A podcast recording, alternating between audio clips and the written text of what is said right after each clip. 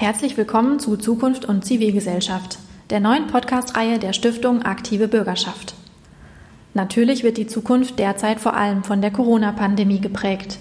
Sie hat zu weitreichenden Veränderungen in unser aller Leben geführt. Doch wir können auch selbst Einfluss nehmen und unsere Zukunft aktiv mitgestalten. Deshalb lassen wir in diesem Podcast Menschen aus ganz unterschiedlichen Bereichen zu Wort kommen, die uns ihre Erfahrungen schildern und Lösungsansätze aufzeigen.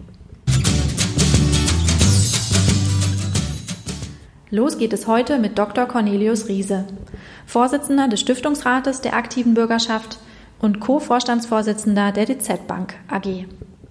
Ja, liebe Freunde der aktiven Bürgerschaft, normalerweise hätten wir uns im Frühjahr diesen Jahres zu einem Forum Aktive Bürgerschaft getroffen unter dem Titel Zukunft und Zivilgesellschaft. Wir hätten über bürgerliches Engagement gesprochen, welche Rahmenbedingungen das hat, wie wir das stärker unterstützen können. Und diese Veranstaltung ist zumindest vorläufig, wie ja so viele andere auch, äh, der Corona-Pandemie äh, zum Opfer gefallen. Tatsächlich hat ja diese Pandemie äh, wirklich einen einzigartigen Charakter. Zunächst einmal auf wirtschaftlicher Ebene. Ich denke, das, das spüren wir alle.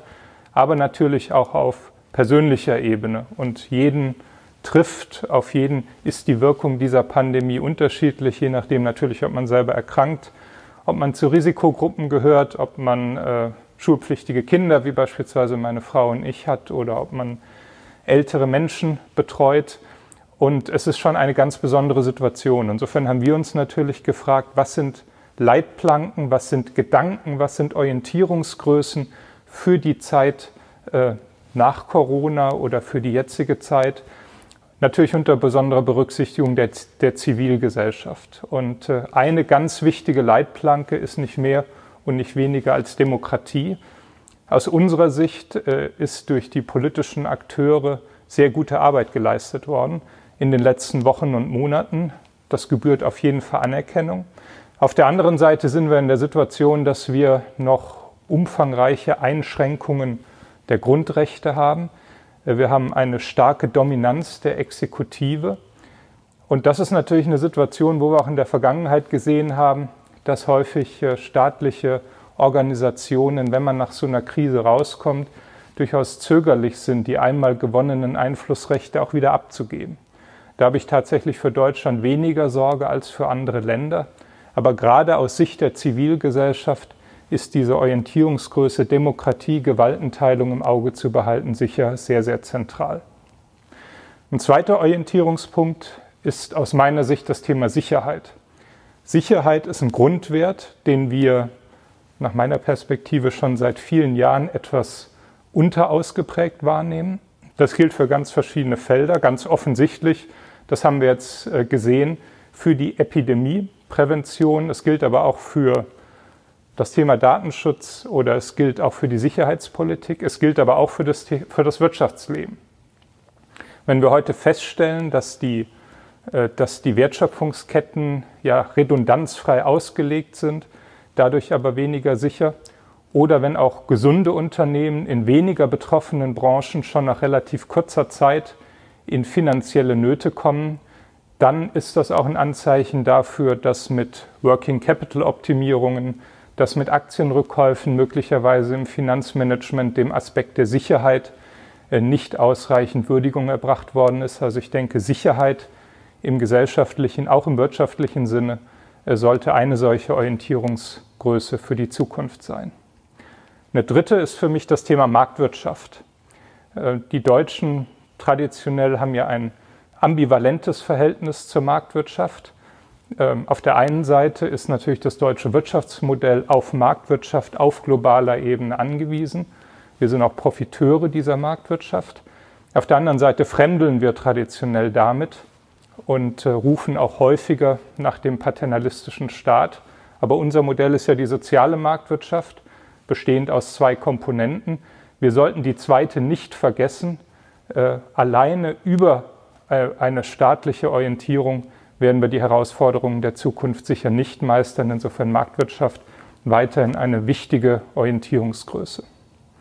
Eine vierte, äh, natürlich genauso wichtig, Solidarität. Wir nehmen wahr, dass diese Pandemie an verschiedensten Stellen einen spaltenden Charakter hat. Das sehen wir auf geopolitischer Ebene. Das sehen wir auch tatsächlich zumindest temporär im Verhältnis innerhalb der Europäischen Union. Wir sehen es aber auch zwischen gesellschaftlichen Schichten, wahrscheinlich auch tatsächlich zwischen Arm und Reich. Und ähm, wichtig ist, dass wir diese Solidarität leben. Wichtig ist aber auch, dass wir uns sehr, sehr genau überlegen, welche Instrumente für Solidarität wir tatsächlich nutzen. Das ist ein ganz entscheidender Punkt. Beispielsweise auf europäischer Ebene kann man auch gute Europäer sein und gleichzeitig Eurobonds beispielsweise skeptisch gegenüberstehen. Insofern ist es auch gut, dass man dort im Moment über Mittelwege nachdenkt. Ja, und eine letzte Orientierungsgröße aus meiner Sicht ist Forschung und Bildung. Wenn es eine Zeit gegeben hat, in der wir sehen, dass Spitzenforschung und Technologie notwendig ist, um die großen Fragen der Menschheit zu lösen, dann die aktuelle, natürlich im Rahmen der Pandemie. Aber wir werden wesentliche Themen nur lösen, auch andere Dinge wie den Klimawandel oder wie äh, die Neuausrichtung der Energiewirtschaft. Und insofern müssen wir uns natürlich fragen, ob wir in Deutschland an allen Stellen die richtigen Weichen stellen, um diese Spitzenforschung zu ermöglichen und auch um die richtigen Freiräume zu schaffen. Gleichzeitig wirkt diese Pandemie häufig wie ein Brennglas, das heißt, sie beschleunigt und verstärkt Probleme, die so oder so vorhanden sind. Und ich habe gesagt, äh, wir haben äh, drei schulpflichtige Kinder. Äh, ich glaube, im Bildungswesen merkt man das ganz besonders. Die Kreativität, die Flexibilität, auch die Digitalität im Bildungswesen in dieser Zeit ist sicher ja, verbesserungswürdig gewesen und gerade für uns natürlich, die wir eine Bildungsnation sein müssen, ganz wesentlicher Entwicklungspunkt für die Zukunft. Das sind einige Gedanken im Blick nach vorne im Leben mit Corona und hoffentlich bald im Leben nach Corona. Wir auch von der aktiven Bürgerschaft versuchen natürlich gemeinsam mit Ihnen diese Entwicklung zu unterstützen über bürgerschaftliches Engagement und äh, ja, packen das gemeinsam an. Ich danke Ihnen für die Aufmerksamkeit.